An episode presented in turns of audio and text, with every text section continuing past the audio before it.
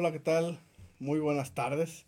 Estamos hoy en esta emisión del programa Generando Valor y queremos agradecer a nuestro colegio, el Colegio de Contadores Públicos de Michoacán, al periódico Provincia también por ayudarnos a hacer eh, eh, este programa y a nuestra presidenta, la contadora pública certificada María de Lourdes Vázquez Moreno. Y hoy estamos eh, en esta emisión para hablar de un tema muy importante que aparte ahorita está, está de moda, Ricardo, que son los estados financieros en la declaración anual 2022, que es para las personas morales. Y, bueno, y esto pues tiene que ser con base a la DIF, que eres tú un experto en este tema. Y me permito presentarte, si me lo permites, este, voy a leer eh, un resumen de, tu currículum para más o menos darnos una idea de, de tu expertise en este tema. Y, bueno, pues eres contador público certificado, Ricardo Mendoza Duarte. Eres licenciado en Contaduría por la Universidad Autónoma de México, en la Facultad de Contaduría y Administración, Universidad Don Vasco AC. Contador público certificado por el examen único de certificación del Instituto Mexicano de Contadores Públicos. Y tienes un diplomado en normas de información financiera por el Instituto DPC. Y en tu ejercicio profesional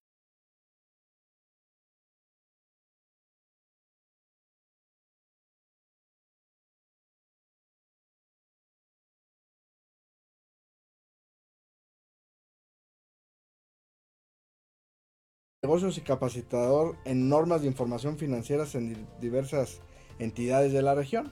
Y bueno, como tu participación profesional, eres integrante de la Comisión Fiscal del Colegio de Contadores Públicos del Cupatizio, allá, allá en Uruapan. Este, integrante de la Comisión de Normas de Información Financieras eh, del Colegio de Contadores Públicos de Michoacán, Eres expresidente de la comisión de, NIF y NIA del Colegio de Contadores Públicos del Cupatizio, representante de la comisión NIF del, de nuestro instituto en la comisión regional, NIF de la región centro-occidente del Instituto Mexicano de Contadores Públicos, ponente en diversos foros, talleres y diplomados de diferentes colegios integrantes del Instituto Mexicano de Contadores Públicos y secretario de la Comisión Regional de las Normas de Información Financiera en la región centro-occidente del instituto. Bueno, pues aquí vemos que tienes ahí mucho, mucho, mucho expertise, ahí mucho, mucho tema ya platicado y estudiado en tema de normas de información financiera. Y, bueno, entonces ahora que este tema está de moda, que son los estados financieros en la declaración anual de personas morales, no porque nunca los hayan preguntado, sino que ahora nos preguntan más, unos que, unos que nunca nos habían preguntado, ¿no? Entonces, pues para, para empezar ahí a, platicar un poquito sobre los estados financieros, pues la, la, pregunta obligada, ¿qué son los estados financieros? Sí, claro que sí, un saludo para todos los, los, que estén ahorita en la, en la plática y eh, los que la verán posteriormente. Eh, pues sí, novedad y se hizo desde diciembre. En diciembre alcanzó a salir ya la, la, la plataforma, ya alguien entró y dijo, ah, empezaron aquí en la en las redes sociales, ¿no? Lo que viene, lo nuevo. Agárrense. Sí, sí, sí, pero sí, tienes razón, ahorita dijiste, no, no es algo nuevo, pues, ¿no? Sin embargo, así se vino. Se vino dando, oye, nuevos estados financieros. No, espérame, espérame. Pero bueno, entonces, ahorita pues simplemente que es momento de retomar el librito que traemos por acá eh, y pegarle, pegarle una buena lectura. Igual lo vamos a analizar sobre la marcha. Eh, ¿Por qué? ¿Por qué sobre el libro? Porque también hay gente que dice, ¿y por qué sobre el libro? O sea, claro. No, no, yo, yo sabía hacerlos desde cuándo y es diferente. Desde la prepa. Desde la prepa me enseñaron. Por ahí hay un libro famosito que agarré y con ese venía todo. Bueno, pues vamos a, vamos a verlo sobre la marcha, pero pues buena pregunta, ¿qué son los estados financieros? Las normas, precisamente en su marco conceptual, que sobra decir, marco conceptual nuevo, entonces también hay que actualizar este, esta cuestión de, de, datos que ven ahí. Eh, nos lo definen como ya el resultado. ¿El resultado de qué? Pues de la captura. La captura de, estar reconociendo nuestras transacciones o nuestros otros eventos que le afecten económicamente a la entidad. Ese es el, el, hecho, ¿no? Estamos haciendo el reconocimiento de cada, cada una de estas partidas y esto es en la parte final, es el proceso final, es a lo que vamos, vamos. Es lo que la norma controla, lo que tiene la utilidad para, para el usuario, que ese resultado. Y ese resultado que lo vas a ir agrupando precisamente en los activos, en los pasivos, capital, los ingresos, costos. Comenzamos con algunos. Entonces, la idea aquí es ese resultado, pero lo vas agrupando también. Agrupando, condensado, de manera que nos dé una información útil, ¿no? Distinta que tuviéramos todo el, mundo de información ahí. ya, ya algo segmentado, que, que, al usuario realmente le sirva, pues, para la toma de decisión. Entonces, eso es, eh, en, resumidas cuentas, los estados financieros. Eh, esos que te platicaba primero son como base, aunque hay cuatro, aunque son cuatro los, los básicos, eh, todo se mueve en los primeros dos. Es una estructura financiera que está entre los resultados y la estructura que tiene la entidad. Eh, los otros dos, que también son los aparentemente nuevos, pues no es más que una conciliación. Igual se verá, ¿no? Pero con su conjunto, pues es lo que le da la información al usuario. ¿Qué más? Es una cuestión que siempre recalcamos en los cursos, eh, cuando estamos con los colegas y todo. Eh, los estados financieros y la norma lo dice. Entiéndelos de manera conjunta con sus notas. No los puedes pensar por separado. No puedes decir estados financieros, es, los hago y notas no. No, no, es, es, el, es el conjunto completo. Esos son los estados financieros. Perfecto. Bueno, y ahorita me, platicabas, bueno, que son los estados financieros, que pues es información, a lo mejor ya la, ordenamos y ya nos da un resultado que a lo mejor ahorita vamos para allá. Pero, pero mencionabas ahorita mucho, este, pues el librito de las normas, de información financiera. Este, antes de, avanzar, a ver, platícanos las normas de información financiera, ¿qué son? Porque, como decías, a lo mejor me puedo agarrar un libro de hace 20, 30 años y está a lo mejor muy bien explicado, pero ¿por qué usar más bien las NIF y no usar ese libro de hace 20, 30, 40, 50 años?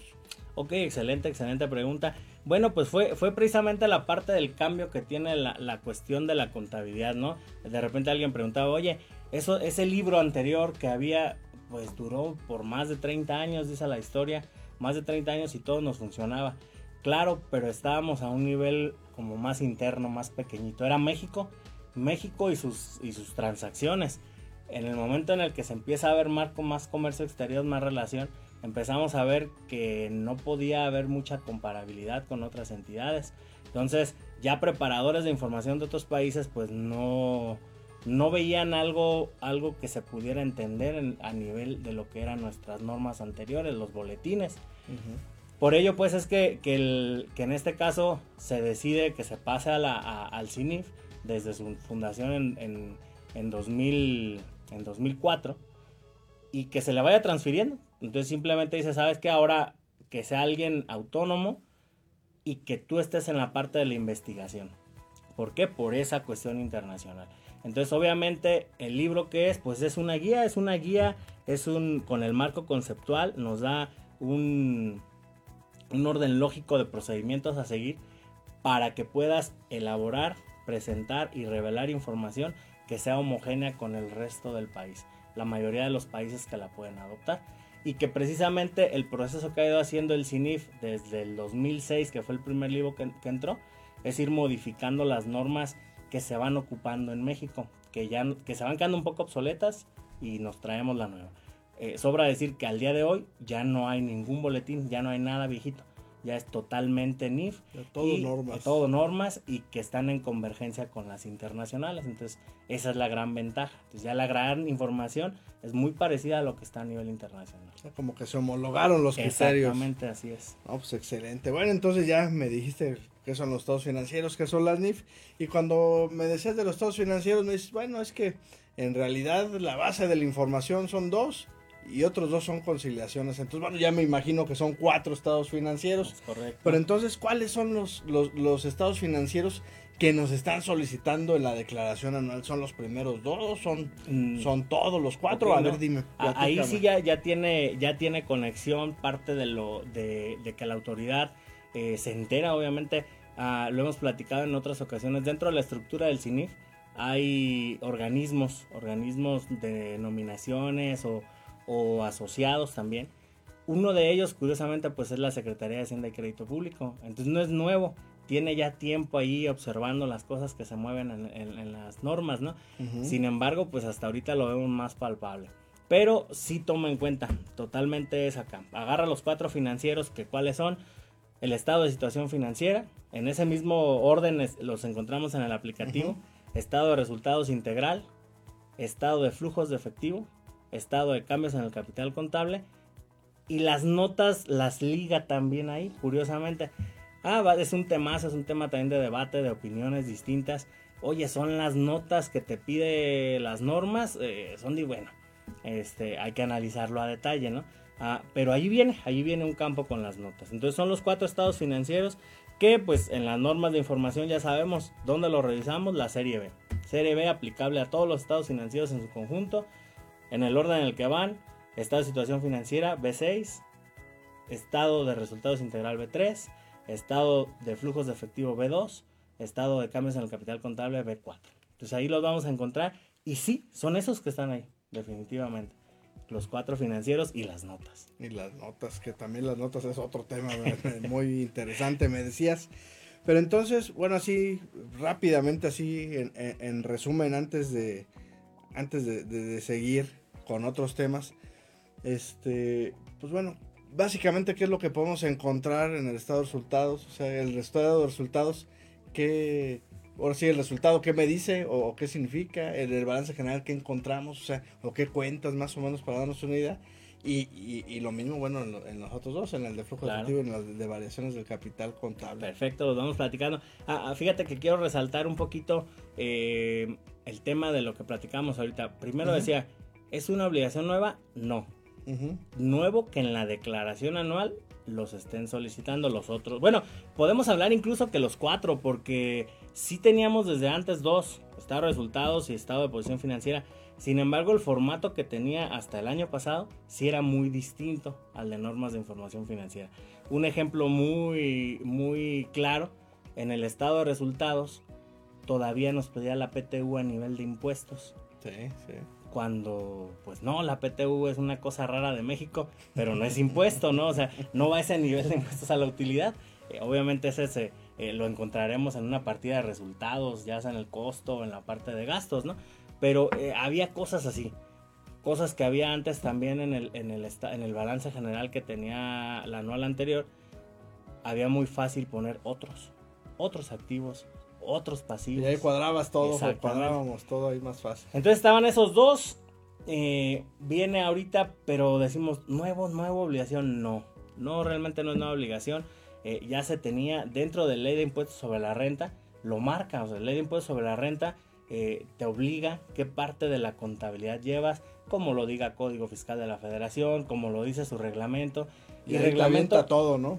y reglamento menciona los cuatro perfectamente con sus notas entonces no es, no es nueva, ha estado de, desde muchos años, ¿no? Tanto fiscal como mercantil eh, y, obviamente la norma. Entonces ahí ha estado, simplemente hasta ahorita se le antojó exigirlos eh, más fuerte. Sí, entonces podríamos decir que en realidad la obligación no es nueva porque ya estaba desde el Código Fiscal y su reglamento, pero lo nuevo es que nos los pidan los cuatro y el formato en que, en, que ahora nos lo están solicitando, ¿verdad? Porque antes sí nos daban, sí nos preguntaban ver el resultado y el, balance, ¿no? Pero... Es correcto.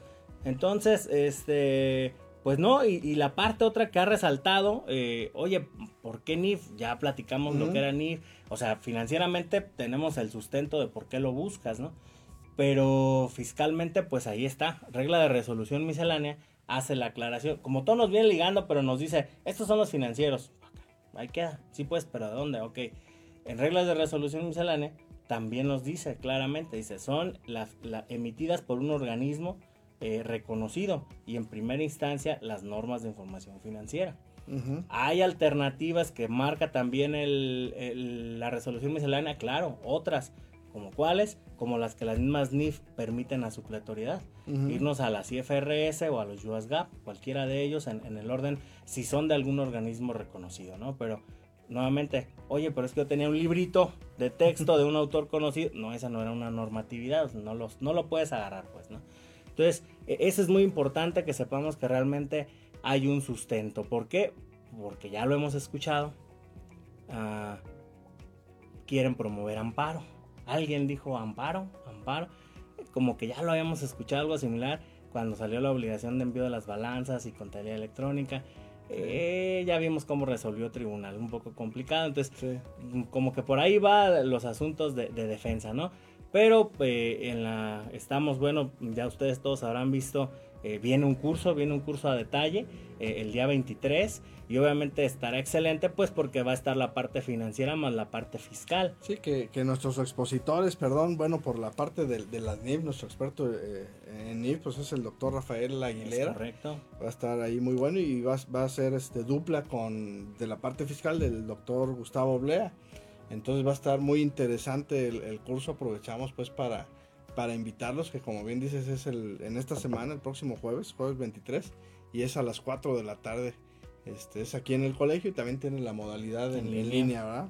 Así es. Entonces, es, eh, pues ahorita sí es, es muy importante porque a lo mejor insistimos que no estamos acostumbrados a llenar el formato en la declaración anual. Entonces este curso nos va a ayudar pues para saber ahora sí que cómo viene lo que, lo que nos están pidiendo, ¿no? Entonces ya también nos platicabas que por qué, por qué deben de estar conforme a las NIF.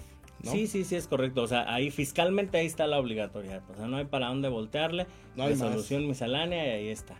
Entonces simplemente, eh, luego ahí se escucha, pero ahí lo podrán aclarar con el fiscalista en su momento, eh, que de repente alguien se ha escuchado, no, es que la, las reglas no me aplican bueno, pues si es tú, e, es, tú así lo quieres tomar, aunque realmente no están afectando los elementos del impuesto, o sea, eh, creo que por allá va, ¿no? Pero ya, ya el fiscalista les aclarará, porque han salido pues las dudas, ¿no? Han salido dudas. ¿Qué reglas lo aplico? Bueno.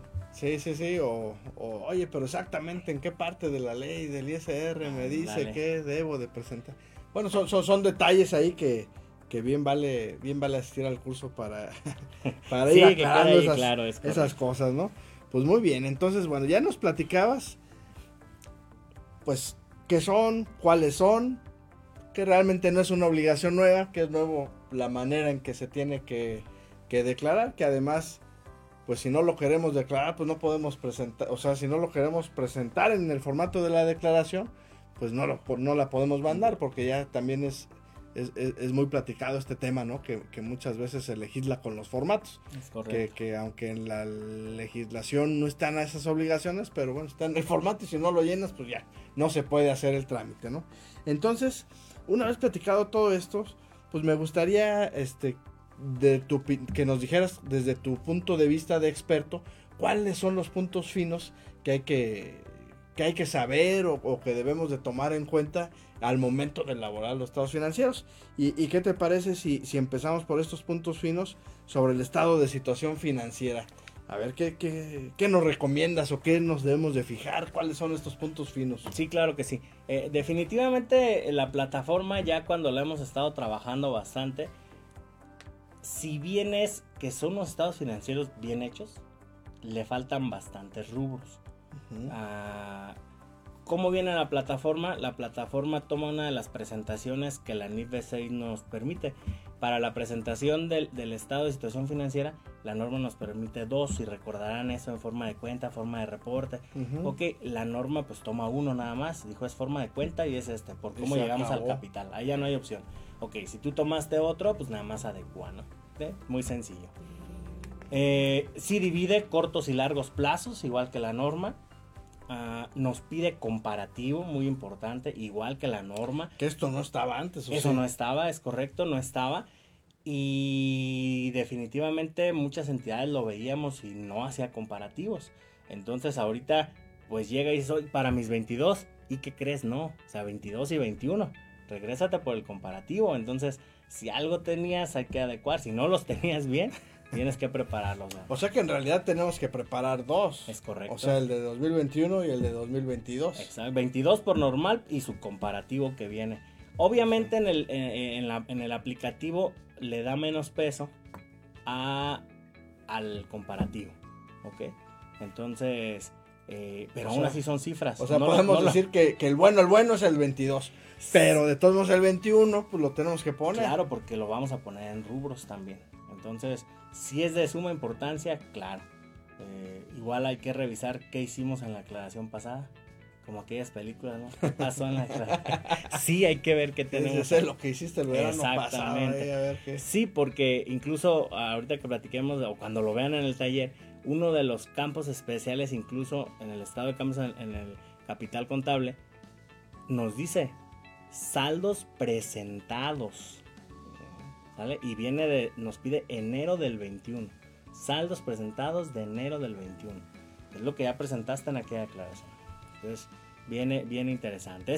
¿Qué más le buscamos al estado de situación financiera? Ah, eh, hemos platicado el asunto, lo importante del curso no es meramente el llenado.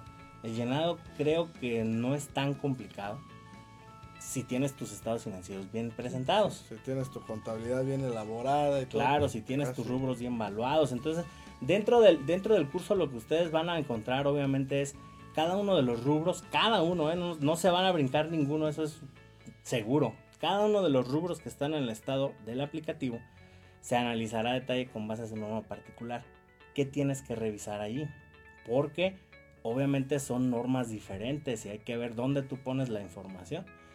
Cuando en el aplicativo viene un rubro general, está presentado por rubros como lo pide la norma, no clases, no partidas. Hay que entender qué diferencia hay entre un rubro, una clase, una partida y un componente. Porque, ¿qué creen? La palabra cuenta no existe en las normas, entonces hay que adecuarlo. ¿no? Eso es sorpresa. Claro. Y en algunos, cuando tú, tú le das el clic, te va a salir la lista de otros renglones más. Pero también no son todas las clases. En algunos sí, en algunos no. Le da mucho peso a la cuestión de las partes relacionadas. Otro tema que está ligando por ahí. Que, Que también está muy de moda, ¿no? ahí. Para Claro. este para este año. Es correcto. Entonces, eh, eso, es, eso es lo que se verá. Y en el estado de situación financiera en especial, faltan, como les decía, demasiados rubros, demasiados. Nuestra zona, uno bien básico, activos biológicos. No hay donde poner activos biológicos. Ah, criptomonedas, que ya no tiene tanto, ya muchas entidades la usan. Sí. No hay donde ponerla. O sea, ha- hay varias cosas que se quedaron por ahí. En Los activos por derecho de uso, la NIF de arrendamiento, cuánto tiene, cuántas Sí. entidades. Que si bien es cierto, a muchas todavía les cuesta algún, algo de trabajo, pero ya tiene bastante tiempo y no hay un espacio idóneo para ponerlo. Sí, no está, no está así súper claro, ¿no? Estas van aquí. No, Pero bueno, eso en el curso en el curso va a no lo van a aclarar. Hay que aprovechar ahí al doctor Rafael, que es el que va a estar atendiendo. Y sí, efectivamente. Pero les digo, más que dónde va, el asunto es entender todo lo que nos pide. Mm, Porque de repente decimos, ah, es que no me aplique. Espérame, oye, que solo es institución financiera. No, financiera. No, no, no es cierto. No lo veas ahí. Muchos rubros, la norma, la terminología, por ejemplo, C19 nos dice instrumentos financieros por pagar. Y de repente pensaríamos, ah, mi empresa es chiquita, no tiene instrumentos financieros. ¿Y qué crees? Tus proveedores son instrumentos financieros. ah, ¿cómo crees? Sí. Entonces, ese, ese tipo de cosas son las que se tiene que detallar y para eso pues es lo que nos va a servir la norma precisamente. No, Vale. sí, excelente. Entonces, bueno, estos, estos puntos finos del estado de situación financiera, bueno, ya, ya está muy, muy claro lo que vamos a ver. Y bueno, vamos a, no sé si vamos a alcanzar ahorita antes del corte. Este, yo creo que nos esperamos y le seguimos ahorita, vamos, vámonos a ir a un corte, dos minutitos. Excelente, excelente. Y, y regresamos para seguir platicando de estos estados financieros.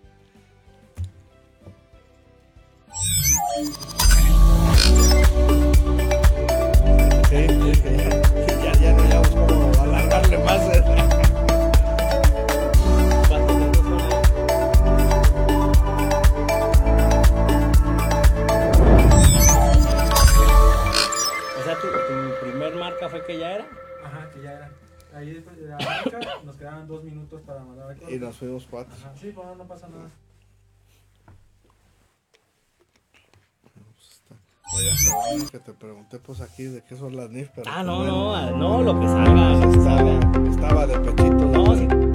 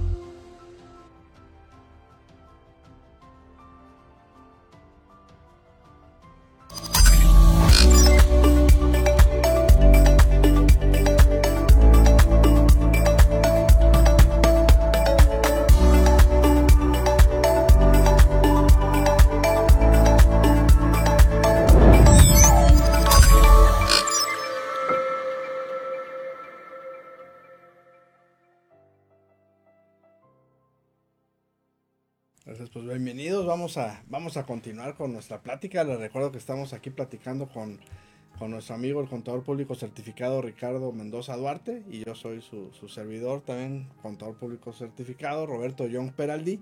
Y estamos hablando sobre los estados financieros en la declaración anual de 2022 este, para las personas morales con base en IF. Y, y bueno, nos despedimos platicando de algunos puntos finos sobre el estado de situación financiera, pero pero bueno, todavía nos faltan varios puntos finos. Nos faltan los puntos finos de los siguientes tres. Entonces, este, Ricardo, los puntos finos sobre el estado de resultados integral, ¿qué nos pudieras decir? A ver ahí, ¿qué, qué nos tendremos que fijar? ¿Qué no podemos dejar pasar por ningún motivo? ¿Qué nos platicas? Ok, con el, eh, un, un, paréntesis, eh, cabe mencionar, igual como lo decías hace rato, si no los llenas no la puedes enviar en el llenado también hay que seguir ese procedimiento. Si no terminas el estado de situación financiera, no pasas al otro. Entonces hay que terminarlo, hay que verificar que es que cuadre, pues, que y, y, obviamente brincamos pasar. al estado de resultados.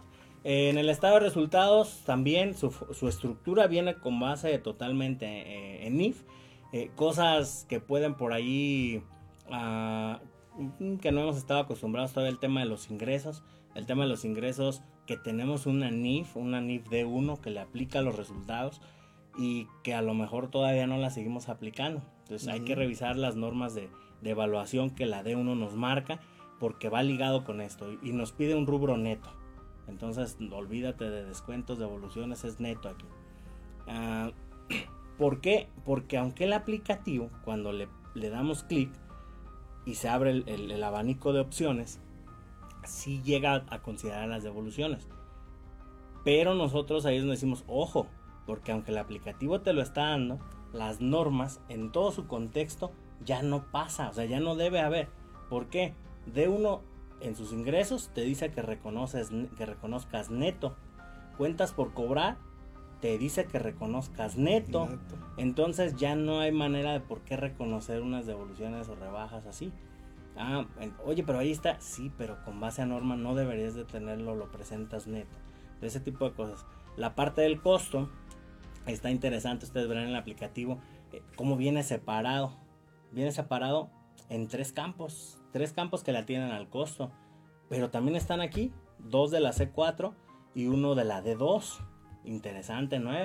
¿Cómo? Porque en, en unos viene como el proceso entre el costo, entre lo que es el costo de de entidades comerciales uh -huh. y en otro la parte de la producción, ya con los elementos del costo. Y en un tercero, los costos de servicio, que le, te, les digo ahí, eso viene de la D2, que luego se nos olvida. Nosotros contadores, puros gastos, espérame, a lo mejor sí tenemos costos de servicio, ¿no? Bueno, por ahí viene el autotransporte, más, más entidades de servicios que también lo pueden estar ahí aplicando. Entonces sí lo tienen. Eh, vamos, vamos así disminuyendo de puntos finos ahí. Uh, la cuestión de gastos. Recordemos que la norma igual me da dos posibilidades de presentación. Sí. Uh, para clasificar los costos y gastos. Igual la norma dijo, es uno. Sobre este. O sea, tú adecuate a este. Así es. Y ya, ya ustedes revisarán exactamente cuál es y cuál es la sugerencia para presentar si tú lo tomas de otra manera. Uh, viene la parte de del RIF, resultado integral de financiamiento, igual el rubro con los campos que tiene. Faltan, sí, definitivamente faltan varias que ya en el curso por ahí les dirán, ah, mira, ojo con esta, ojo con esta, que no están y sí se utilizan. ¿Dónde la vas a ¿Y poner? ¿Y dónde las ponemos? Exactamente. Pues, porque si no, no, no, no vamos a llegar al eh, resultado es correcto. real. Uh, nos habla también la parte de, de operaciones discontinuadas que ahorita uh -huh. con esta cuestión de COVID yo creo que muchas entidades tuvieron esa parte de operaciones discontinuadas. Sin embargo, ese de operaciones discontinuadas es interesante porque resultados lo trae. Lo trae eh, activo también de, de, los bienes que se queden a, a, disposición, pero en pasivos no. En otras partes de acá tampoco. O sea, está ahí, es un, es un, es un, es un show, como está, ¿no? Pero a grandes rasgos son los que, lo, que, lo que podemos resaltar. Y uno muy importante la parte de los oris. Los oris ahí, pues lo verán en el curso. Este, obviamente se les explicará a detalle. Ahí este, el, el doctor Rafael pues tiene ya años, eh, ya lo conocen ustedes, pero tiene un, un, un, artículo precisamente de los nueve ORIs que hay actualmente. Entonces, pues obviamente ahí es, vénganse con las dudas que tengan de las ORIs para que la puedan resolver ahí. Sí, sí, sí. Eh, entonces eso es lo que viene un tanto peculiar ahí. Pero todas las cosas siempre en el contexto de norma, nuevamente, impuestos. Oye, acuérdate que la norma te dice impuestos de la D4, no solo el del anual. Quiero el diferido. ¿Y qué creen? El SAT también lo quiere. Cuando pide los impuestos, lo pide el causado y el diferido. Entonces, híjole, ojo, pues todos tienen que tener diferido. Sí. ¿Vale? Entonces, eso es a grandes rasgos lo que tiene el estado de resultados integral, que a diferencia del, de la posición financiera, pues también te separa mucho lo que ya estamos acostumbrados. Partes relacionadas, partes no relacionadas en toda su estructura. Sí, sí, sí, no, pues muy, muy interesante y a lo mejor estos, estos rubros que nos estás platicando que faltan, pues a lo mejor tiene que ver que pues es la primera vez que sale el formato y a lo mejor pues ya en las siguientes declaraciones pues ya van, van completando. ¿no? O, o bueno, o a lo mejor así lo dejan y ya dan un poquito ahí de, de margen, pero está muy interesante. Entonces, bueno, ya, ya nos platicaste puntos, puntos finos del estado de situación financiera, los puntos finos, finos perdón, del estado de resultados integral. Pero, ¿qué nos puedes platicar de los puntos finos sobre el estado de flujos de efectivo? A ver, ahí, ahí que encontraste. No, ese es un temazo para empezar. O sea, ese es un, ese es un temazo porque mucha gente le tiene pavor a este estado. Eh, ¿Por qué? Pues porque a lo mejor no estaban acostumbrados a, a usarlo, ¿no? Y normalmente los que te piden en, pues, en las entidades este, financieras, tal vez para dar un crédito o algún proveedor, algún cliente, pues es el de resultados y, y el balance general, ¿no? Es correcto. Pero este que nos dices con, de flujo de efectivo, pues como bien comentas, pues a lo mejor no estamos tan acostumbrados a, a hacerlo, ¿no? Y a lo mejor es lo que, lo que se nos hace complicado. Ujú. Pero, pero a ver, platícanos ahí qué, qué Con- tips nos puedes dar. Con este estado, eh, el, el primero así claro que yo les puedo decir es, hay que entender que ha venido haciendo un, un- un proceso de cambio de este estado. Este estado, hace muchos años, se llamaba estado de origen y aplicación. Y luego se modificó y entró en un estado de cambios en la situación financiera, donde hacíamos diferencias y teníamos una hoja de trabajo tremenda, que clasi- reclasificación, etcétera, y se ha confundido bastante. Tuvo una nueva modificación en 2008, donde entra la NIF B2 y la NIF B2 cambia, o sea, ya no es aquello que te había dicho. Ah, ¿Por qué hago el énfasis? Porque mucha gente que lo hemos estado viendo lo prepara igual. O sea, ¿sabes qué? Compara todos tus estados financieros, arrastra una diferencia y arrastra la completa. Todos tus activos y pasivos. Y de ahí empieza, oye, espérame, esta norma cambia y te dice, si te doy dos opciones de presentación, método directo, método indirecto. Primero, método directo. Ya lo verán en el curso. De verdad, empresas eh, reales, empresas que Sí. cotizan en bolsa, no, presen- no usan el método directo. Por la complejidad que tiene de talacha. Es mucha talacha. Y la norma te dice, tienes una opción, pero ¿qué crees? Solo para las actividades de operación. Ah, ¿por qué? No lo dije. El estado de flujo, pues la idea, como les dije, es una conciliación de mi rubro de efectivo y equivalentes de efectivo. ¿Con cuánto empezaste? ¿Con cuánto cerraste? Sí, pero no solo quiero ver esas entradas y salidas de dinero. También dime de dónde se generó el efectivo. ¿Por actividades de operación? ¿Por actividades de inversión? ¿O por actividades de financiamiento? porque ya es una toma de decisiones también. Hay que ver cómo está la entidad generando el flujo. Entonces, ese método, mucha gente lo aplica para todas y no, solo aplica para las de operación. Entonces ahí están cayendo en un errorzazo y se van a conflictuar la existencia. Bueno, eh, si decir que te quedó es decir que te cuadró, eh, no, no queda nada más ahí, porque no es la esencia del flujo. O sea, la esencia de este estado, repito, no la esencia no es que te cuadre, la esencia es que puedas interpretar la información de generación de efectivo y que tú sepas tu entidad operativamente cómo está saliendo, ¿vale? Entonces, ojo, no aplica, lo verán aquí. Eh, de manera general podemos decir, ok, la operación que es tu capital de trabajo, activos y pasivos a corto plazo. Pero, pues no es mentira que entre ellas hay cosas que no son de capital de trabajo. Entonces, esas también las vas a aplicar. No, o sea, Ay, eh, ese Sí es, sus- sí es un temazo, si no lo has hecho, es un temazo, porque debes de conocer mucho la entidad. Oye, pero a ver, me platicaron, esta norma se modificó, dices, en el 2008. Así es. O sea que si yo cuando lo vi en la escuela fue antes, pues ya. Ya, ya, ya me tengo que super actualizar con esta, con esta norma. Entonces hay, sí hay que estar muy, muy pendientes, ¿verdad? es Entonces, correcto. Entonces bueno, ese de- del estado del flujo sí va a ser tal vez un dolor de cabeza ahí que vamos a tener varios. Este, para Pero- la hora de elaboración. Pero, güey, Pero a si venimos al curso, Y a ver si no me regañan en, en directiva. De todas formas, eh, obviamente eh, se ha estado viendo, ahorita son cuatro, vemos la generalidad, pero este estado por el, el impacto que tiene, eh, quizá por ahí se está cosiendo uno de, de solo este. De solo este, muy práctico de solo este. Sí, que- Ya más adelante nos dirán por ahí. Sí, o- o- ojalá ahí ya estemos ahí al pendiente para que, para que nos digan. Pero bueno, de entrada, pues en, en el curso de, que vamos a tener esta semana, pues bueno, nos va a quedar ya mucho más Sí, claro sí, cómo, cómo está la onda en, estos, en este tema. Y, y bueno, y por último, el estado de cambios en el capital contable. Los puntos finos en este estado financiero, ¿cuáles serían? ¿Qué nos recomiendas? ¿Qué En tips? este estado, fíjense que aquí ya se relaja uno bastante. Este ya no es tan complicado. Nuevamente es solo una conciliación. En el anterior conciliamos un rubro del activo a corto plazo. Ujú. En este lo único que conciliamos es la parte del capital completa. O sea, podemos decir, ah, está más grande. No, pero es más sencillo. Es cómo se movió nada más el capital. Que luego no hay tantos movimientos, Exacto, ¿no? exacto, ¿no? Agarras tu, tu estructura del estado de situación financiera y simplemente lo volteas y empiezas a desmenuzar. ¿Qué? De manera general, todos tus rubros, di cómo iniciaste y cómo llegaste al fin del año. Ah, ¿Con qué? Con lo que dices, movimientos de propietarios, que una aportación de capital, un retiro, movimientos de reservas. Oye, este, porque luego empieza, luego de repente, es que mi entidad no hace, no hace aportaciones para, espérame, ok, esa te la doy por buena. Segunda, movimientos de reservas. Ah, si eres una moral lucrativa eh, de Ley General de Sociedades Mercantiles, pues tienes una Te obligación, obliga, ¿no? Te obliga. Claro, entonces ya, ya te aplicó. Ok, soy física, yo no. Bueno, te brincas, último nivel. ¿Qué otro? El resultado integral.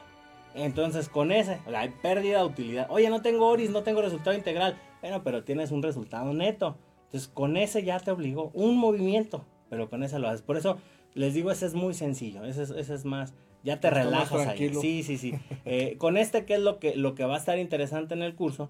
Que los van a llevar de la mano entre lo que la norma te marca y Lo que lo el llenado en el aplicativo, porque ese sí el aplicativo está enredoso, está enredoso.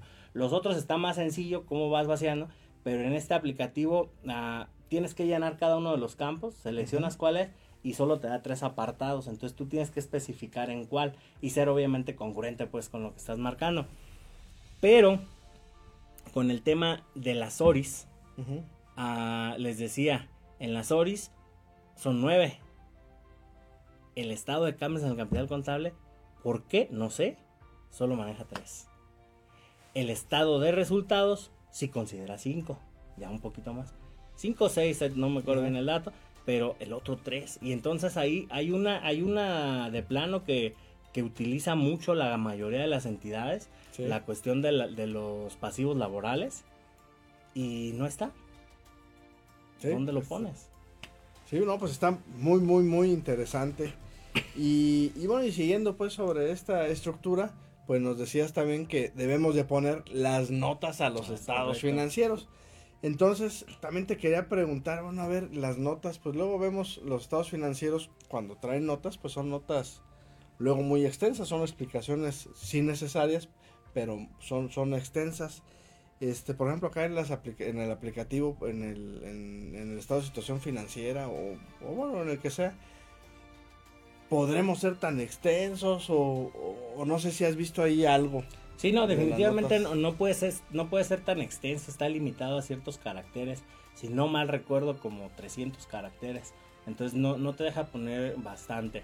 Eh, yo creo que definitivamente las notas es un tema que hemos estado platicando mucho. Eh, va a ser un arma de dos filos. O sea, usa, si, haces, si sabes hacer notas, úsalas en lo que tienes que, que, que informarle a la autoridad. Te mencionaba hace rato, les mencionaba hace rato. Sí. Hay rubros que no tenemos. Ah, no lo puedes poner en cualquier otro que se te antoje. Ah, ejemplo, eh, una empresa que, que sí es del sector agropecuario, que va a haber bastantes en la región, no Sí. está ese campo. Tienes activos biológicos, tienes productos agropecuarios. Oye, ¿y lo pongo en otra de las que están ahí libre? Pues no, porque le vas a dar otra información. Busca lo mejor, es lo que hemos platicado, ya lo verán ahí. Una que más o menos se le parezca, porque no hay otros. Y a- usa las notas. Usa esas notas para que aclares lo que estás poniendo ahí. ¿Ok? Aclarar lo mejor que se pueda, pues, con el espacio que te dan. Exactamente, porque pues ya lo hemos visto, ¿sí? Esto pues es, esto quizá no, con- no, no se estila con un fin recauda- recaudatorio, más bien es de fiscalización. Entonces, ¿qué información vas a dar? Entonces, también si haces una nota mal elaborada, ¿qué información vas a dar? ¿Tú la vas a Sí. manifestar? Sí, sí, y, y también este, las repercusiones que pueden tener, pues, para las siguientes declaraciones, ¿no? Es que, que, bueno, como ya vimos, son comparativas y, y, pues nos van a venir este, afectando. Así Ahí, es. Sí, ¿no? Pues excelente. Y, y bueno, ¿qué, qué, qué opinas sobre estas hojas de trabajo mágicas para llenar ahí la declaración? ¿Tú qué, qué, Híjole. qué, qué has visto? ¿Qué? Han ¿Qué- qué nos circulado bastante, han circulado bastante en las redes, en los grupos y, y no, pues aquí está la maravilla del mundo para que lo llenes. No, yo creo que definitivamente hay que tener mucha seriedad con ese tema. Ah, vamos,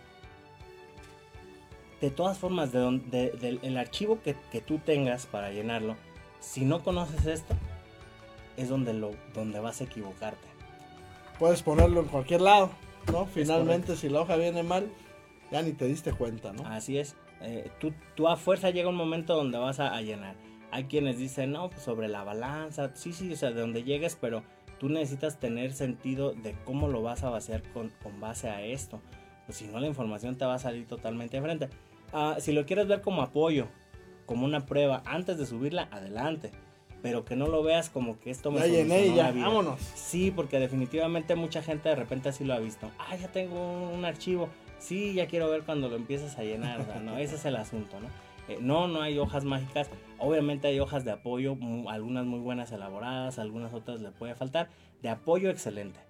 Pero directo para que ya digas, ya la hice con esto, no. Está muy Sí, complicado. sí, no, no, no. No es así de, de- de mágico, pues, el, el asunto, ¿verdad? Así es.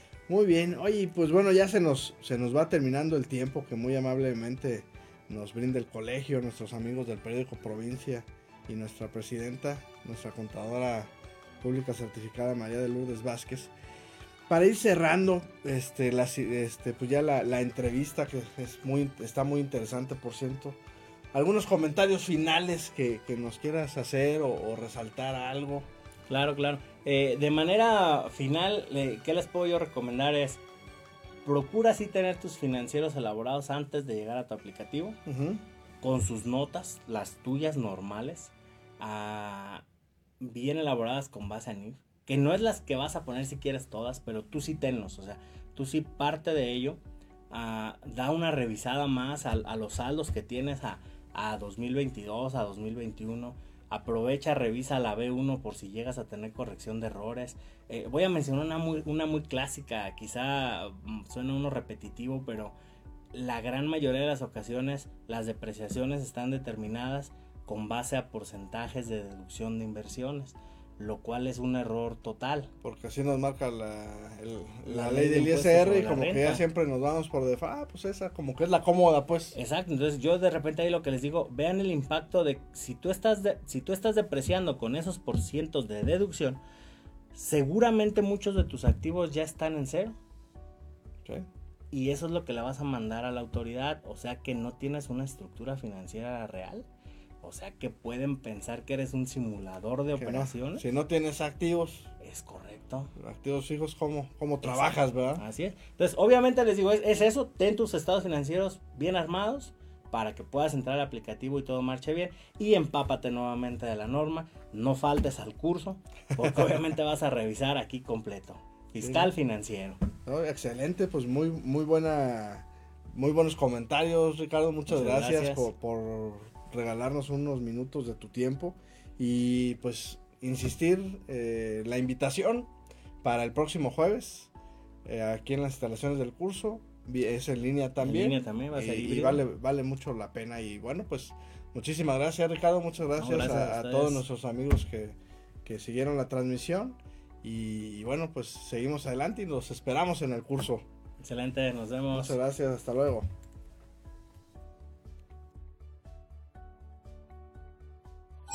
Thank you.